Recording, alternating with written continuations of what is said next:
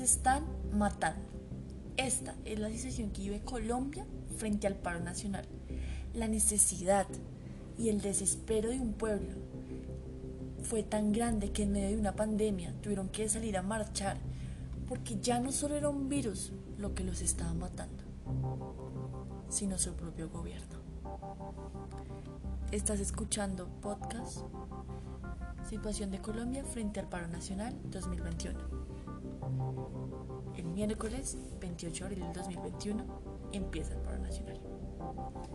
La marcha se convoca por una serie de insatisfacciones de la sociedad. En primer lugar, está el anuncio de la nueva reforma tributaria del gobierno nacional, la cual busca recaudar más de 20 billones por el hueco fiscal que dejó la pandemia durante el año 2020. El comité asegura que se trata de una codiciosa y mezquina reforma que pretende arrebatar a las clases medias, pensionados, trabajadores y sectores populares cerca de 27 billones. También critican fuertemente el aumento del IVA a 19% y el hecho de que se graben los salarios de las personas con ingresos más bajos. El Comité del Paro Nacional agrega que el sector de la salud no ha sido atendido para dotarlo de una infraestructura y recursos suficientes, lo cual ha puesto en riesgo a los trabajadores y al personal médico, que han arriesgado sus vidas para estar presentes durante la emergencia sanitaria. También se denomina que el plan de vacunación llevado a cabo por el gobierno es un plan de proceso lento. En cuanto a la recesión económica, el comité destaca que los índices de desempleo, desigualdad y pobreza han sufrido un gran incremento. Se dice, es necesaria una política pública que atienda la salud, la renta básica y un salario mínimo, matrícula cero universitaria y la defensa de la mujer. Las movilizaciones sociales se dieron porque querían alzar la voz de protesta por las masacres, asesinatos, utilizaciones de los líderes desmovilizados de las FARC y el agravamiento de la crisis carcelaria. En resumen, los motivos de las movilizaciones del paro nacional del 28 de abril fueron, primero, el, incumplimiento de los acuerdos de paz. Segundo, masacre y asesinatos a líderes sociales. Tercero, reforma tributaria propuesta por el Ministerio de Hacienda y el Gobierno Nacional el pasado 15 de abril. La crisis de salud pública causada por el COVID-19. Quinto, el lento proceso de vacunación a lo largo del país. Sexto, la renta básica del salario mínimo. Séptimo, los subsidios en medio de la emergencia.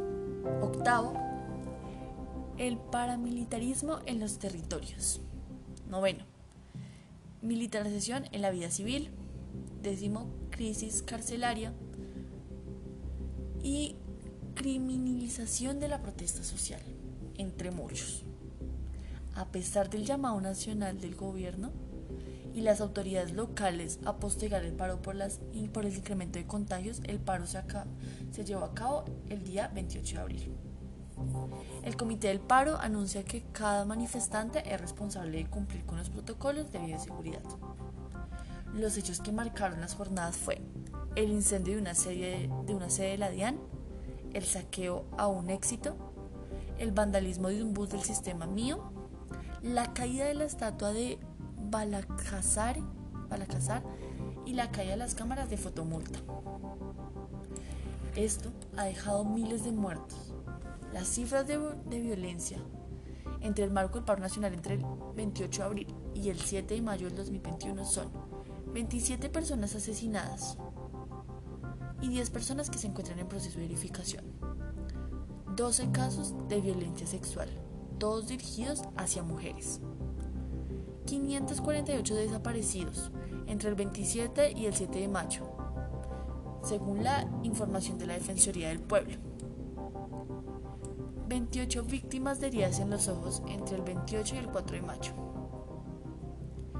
278 agresiones por la policía. 1876 hechos violentos. También se critica fuertemente los medios de comunicación por solamente mostrar el vandalismo que supuestamente hace el pueblo y no muestra los policías, las agresiones hacia las mujeres, llamando a los medios de comunicación amarillistas. Se ha visto como varios países nos han ayudado. Y no simplemente ayudar es ir a marchar. Puedes ayudar compartiendo información verdadera o por redes sociales con el hashtag SOSColombia. Estas marchas buscan paz y justicia.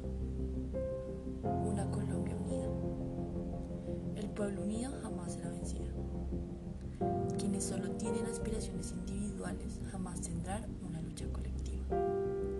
Apoyemos el paro nacional del 2021 con responsabilidad.